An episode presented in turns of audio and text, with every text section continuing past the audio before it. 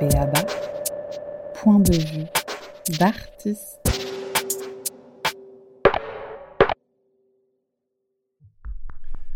Béaba, point de vue d'artiste, est la poursuite de la trajectoire de Béaba, parcours d'artiste, pour aborder le fait contemporain, politique et social par la voix d'artistes et de celles et ceux qui concourent à la création chaque mois. Une thématique est partagée entre le parcours d'artiste, le faire, et les points de vue, les modes d'existence de créatrices et créateurs en prise avec le maintenant entre nos mains. Colline, Céleste et Audrey, nous évoquions ensemble le fait de se positionner en tant que femme avec ce que cela comporte, de voir parfois en faire plus, une part d'invisibilisation dans les parcours, parfois une solitude.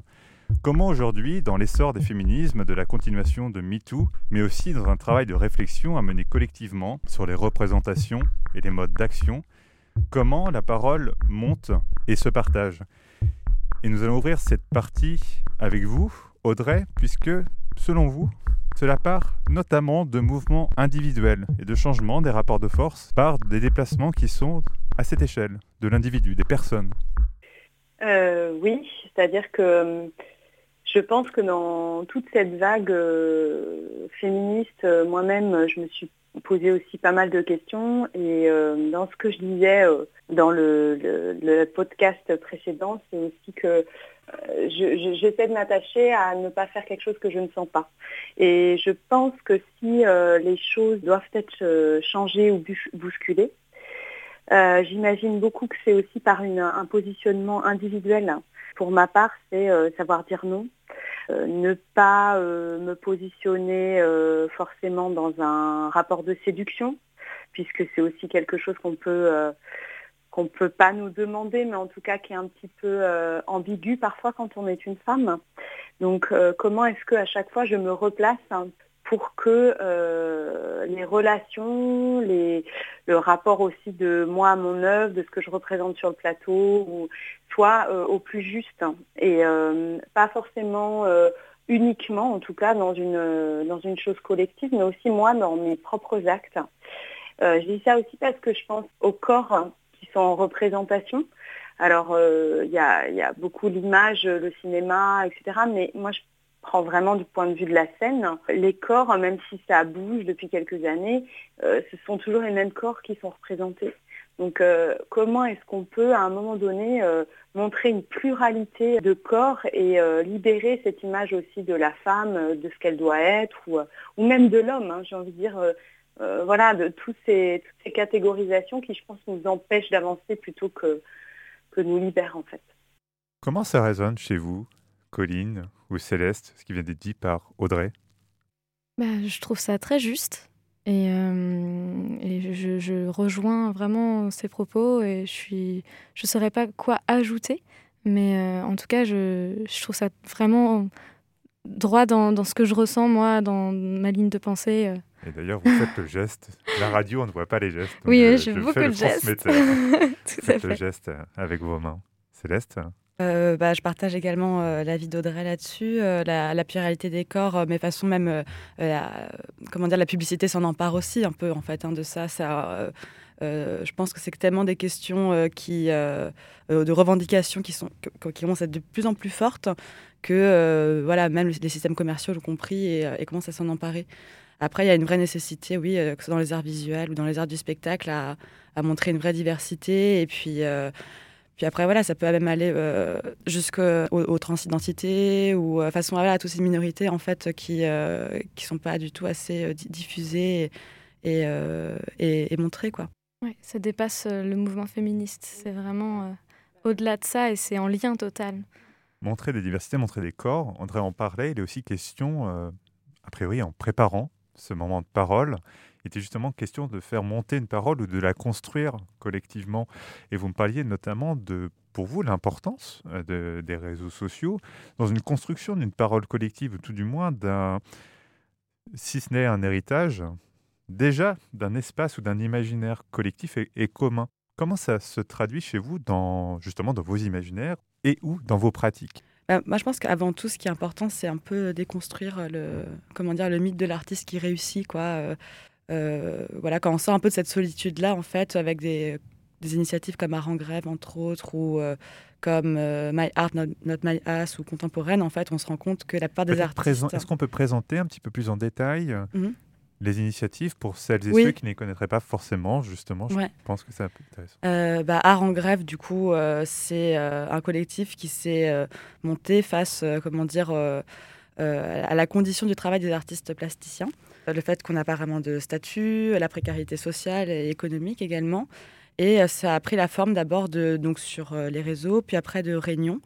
Et euh, ça a permis un peu de voilà, surtout voilà, libérer la parole en fait sur euh, voilà, le mythe de l'art, de l'artiste qui réussit, etc. C'est vrai qu'en tant qu'artiste, on est souvent confronté à envoyer beaucoup de dossiers, euh, avoir bah, souvent des refus, voilà, donc ou des problèmes de diffusion, enfin de, enfin, de, de, représentation. Et du coup, ça, alors c'est encore des, des, travaux qui sont évidemment en cours où tout n'est pas résolu, mais en fait, euh, voilà, juste avoir une parole qui monte un peu comme MeToo, en fait, ça permet euh, déjà de, d'exister, quoi, tout simplement. Et donc vous, vous avez pris part en fait à, ces actions. Vous parlez aussi de, de pages, c'est ça, euh, Instagram ou de pages? Oui, il y a une page aussi qui s'appelle My Art Not My Ass.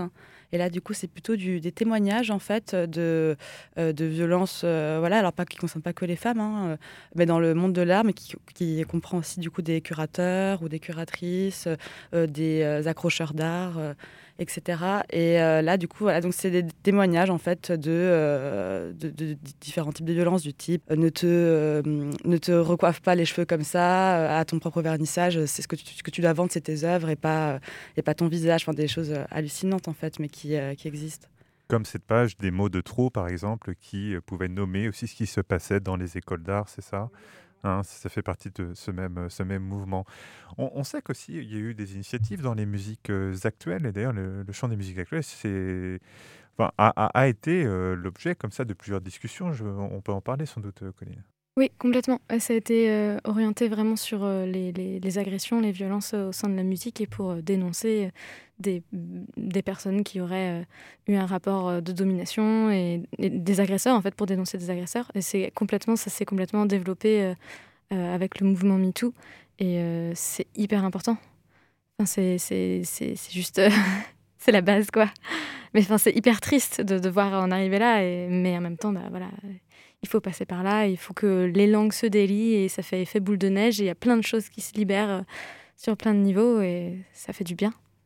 On le sent évidemment euh, dans, ce que vous pouvez euh, dire ici. Est-ce que vous sentez aussi qu'il y a une question générationnelle quand vous en parlez en tant qu'artiste, peut-être aussi avec d'autres artistes autour de vous? Bah, oui, certainement. Bah, le fait qu'il y ait les réseaux, déjà qu'il y ait cette notion de, on est tous hyper connectés les uns aux autres, c'était pas le cas pour nos parents typiquement. Euh, bah, comment dire, l'info se diffuse beaucoup plus vite. Et donc, on, peut euh, recevoir plein plein de messages et effectivement, en suivant euh, des comptes Instagram engagés politiquement, engagés sur les luttes féministes, LGBTQIA+, on, on, a, on a vraiment des histoires, des choses qu'on ne pourrait pas avoir conscience autrement et ça fait évoluer nos esprits. Et je pense que du coup, le côté générationnel, c'est vraiment dû à ça, en fait, dû à toute cette, toutes ces informations qu'on peut obtenir beaucoup plus facilement qu'avant. Par contre, il y a toujours eu des luttes.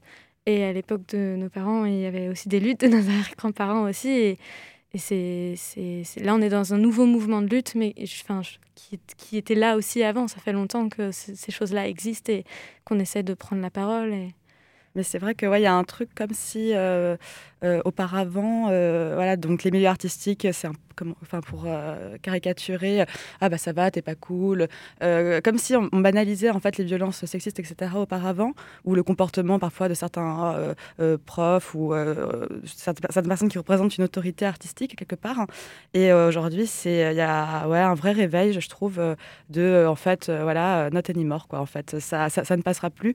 Et en tout cas, en tout cas, ça sera dénoncé. Donc du coup, ça permet de enfin voilà, de, réduire euh, la, continuation de ce genre d'agissement. Et puis, euh, je pense que c'est aussi une, question de génération parce que chaque génération a eu son combat et que nos mères, elles se sont battues euh, différemment sur d'autres plans et que ça met un temps infini. Infini, en fait. C'est ce que je me dis. C'est que pour que les choses changent, c'est très très long. Avant de continuer cette discussion, je vous propose de faire une pause en musique et il est justement question de, vagues par milliers et de cowboys dans Béaba. 12,000 Waves, c'est Lisa Lunt et French Cowboy. On se retrouve après.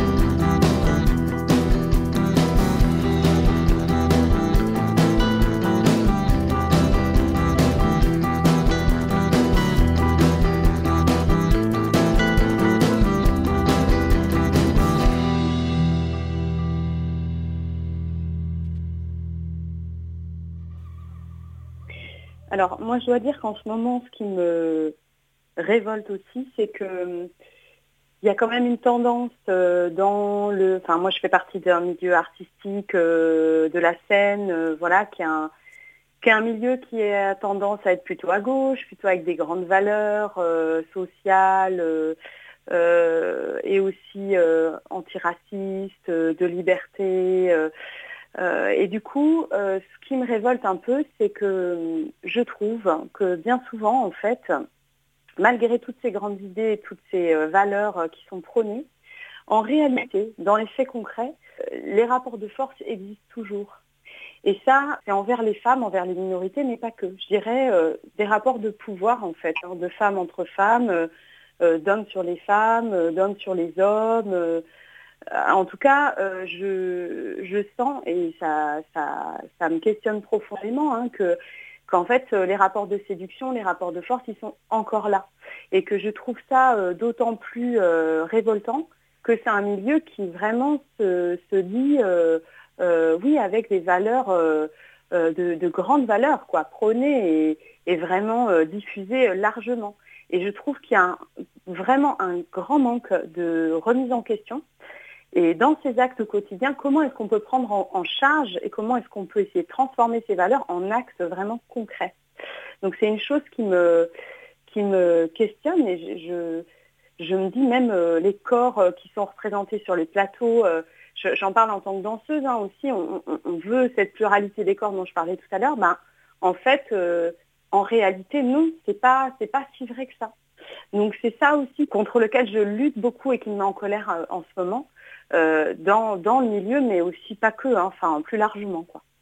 Euh, moi, je suis tout à fait d'accord avec euh, ce que tu dis, Audrey. Et puis, pour les auditeurs qui n'ont pas pris connaissance de, ce texte, il y a un texte qui est paru récemment sur les réseaux sociaux, mais également qui a été relié par Mediapart et en, et en édition fanzine à prix libre qui s'appelle Quelques réflexions sur le monde de la musique indépendante à leur intimité. C'est une autrice anonyme qui vient de Rennes et du coup c'est un genre de comment dire, manifeste, féministe, mais qui reprend un peu ce que tu disais, un genre de gros ras-le-bol de cette hypocrisie des milieux artistiques. Donc là, ça parle de la musique, mais ça tend plus généralement de, de toute forme euh, d'art. Euh, mais voilà, de cette hypocrisie, en fait, de euh, faire, comment dire, détourner le regard lorsqu'on est témoin voilà, d'agression de, et de laisser des oppresseurs oppressés en toute impunité parce qu'ils jouissent d'une sorte d'aura, quoi. Enfin, et ça se voit façon même dans l'actualité aussi, mais quelque part, quand tout un tout un cercle approuve euh, par euh, ah oui mais c'est ah mais c'est un artiste talentueux ah mais il était bourré ah mais il était ceci il était cela. Il y a une sorte de non remise en cause en fait hein, euh, des auteurs et une sorte de pérennité comme ça et qui est totalement en désaccord avec les valeurs artistiques à l'origine quoi. Bah oui complètement c'est hyper triste. Mais c'est complètement observable et j'ai l'impression qu'on a beaucoup eu ces expériences là dans le milieu artistique et on l'observe aussi même dans le milieu du cinéma. Enfin là, il y a des affaires qui sortent euh, tous, les, jours, c'est un truc de fou. Mm. Et, et, on en a conscience. Et ça fait, ça fait juste vraiment drôle de, de le voir et de dire Ah, mais euh, ok. C'est vrai que ça a toujours été su, mais par contre, euh, enfin, c'est diffusé. Et le fait que ça soit diffusé, moi, ça me donne avoir un peu d'espoir quand même, parce que sinon, ça, va, ça, va, être vraiment trop triste. Mais je me dis que étant donné que ça commence vraiment à être diffusé, euh, ça va, euh, ça sert un peu aussi de mise en garde en fait quoi. La parole elle est, elle est, elle est plus tue et je pense que voilà euh, l'hypocrisie qu'il peut y avoir un peu dans les milieux artistiques, soi-disant cool, ouverts et non racistes, qui en fait dans les papiers souvent se montrent parfois vraiment pas du tout des modèles. voilà, j'ai bon espoir que ça s'atténue de plus en plus. Oui, ouais, ouais. Bah, surtout avec les, les, les prochaines générations. Il y a vraiment un truc, moi je l'ai beaucoup observé dans, le milieu musical, le côté un peu punk, rock, euh, je m'en fous, euh, c'est l'arrache, non mais c'est cool. Et, qui, qui je l'ai vraiment vécu, euh, parfois des personnes qui peuvent avoir un humour vraiment déplacé, mais c'est ok parce que c'est l'arrache, parce que c'est comme ça, parce qu'on est des punks. Et en fait, non, c'est pas ok. Et, et, et, parce qu'on est un groupe, bah, on va pas, on va pas le dire, on va se taire. Euh, non, c'est pas ok du tout. Mais c'est des choses qui changent. Et moi, je sais qu'aujourd'hui, j'ai des vraies conversations avec des amis euh, hommes et des amis femmes à ce sujet-là. Et vraiment, ça, ça évolue. Même sur l'humour en fait discriminatif, où des fois, bah, des fois, c'est pas ok. Il faut savoir le dire. Et c'est pas parce qu'en face de toi, tu as quelqu'un d'influent et que tu respectes et que tu trouves euh, puissant avec une aura, comme tu dis, que du coup, tu dois tout accepter.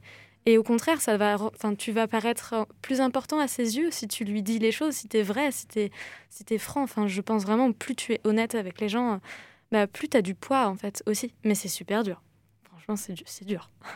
Vous venez d'évoquer à la fois des, des questions sur, euh, sur votre place, sur comment on se situe sur ces milieux artistiques. Je ne vais pas tenter de résumer tout ce qui s'est dit, c'était, je pense, d'une richesse. Et donc, on va, on va continuer et sans doute conclure avec aussi, euh, j'entendais chez, chez, vous, Céleste, et maintenant, quoi, en fait? Le et maintenant. Ça passe par quoi? J'ai l'impression que nos meilleurs alliés, en fait, c'est les créateurs et créatrices. Il hein. ne faut pas tellement attendre euh, un vrai coup de main, coup de pouce euh, des, euh, voilà, entre guillemets institutions. Mais je pense que voilà, la, sortie du maintenant, c'est déjà façon voilà bien entamée, diffusée, relayée, mais aussi que chaque personne puisse en fait remettre en question ses propres agissements, en fait. C'est-à-dire essayer de se reconnaître dans des schémas d'oppresseurs, essayer de voir comment on peut adapter notre comportement. Est-ce que notre comportement est ok ou ne l'est pas? Et à partir de là, en fait, ça peut que, euh, euh, que, que, ça s'améliorer pour tous et toutes. Un cercle vertueux. Oui, voilà, c'est ça. Mais euh, et puis surtout, voilà, enfin, savoir, comme disait Audrey tout à l'heure, ne, pas être d'accord, quoi. Et, l'exprimer, est-ce que c'est pas toujours évident On est face en tant qu'artiste, donc souvent isolé, puis souvent dans des rapports un peu presque schizophréniques. On est entre, c'est comme si on se construisait une maison, une sorte de safe place comme ça, avec des bonnes valeurs. Et une fois qu'on est dans cette propre maison, vu qu'en plus on s'est un peu exclu euh, euh, de comment dire une euh, enfin voilà une vie sociale et économique en étant en faisant le choix d'être artiste. Et une fois qu'on est dans notre propre maison on se rend compte que voilà il y a des il y, a, des choses qui circulent et des valeurs qui dans lesquelles on se retrouve absolument pas. Alors c'est un peu se retourner contre les siens mais des fois c'est hyper nécessaire. Hein. et donc Audrey c'est avec vous que nous allons conclure cette émission.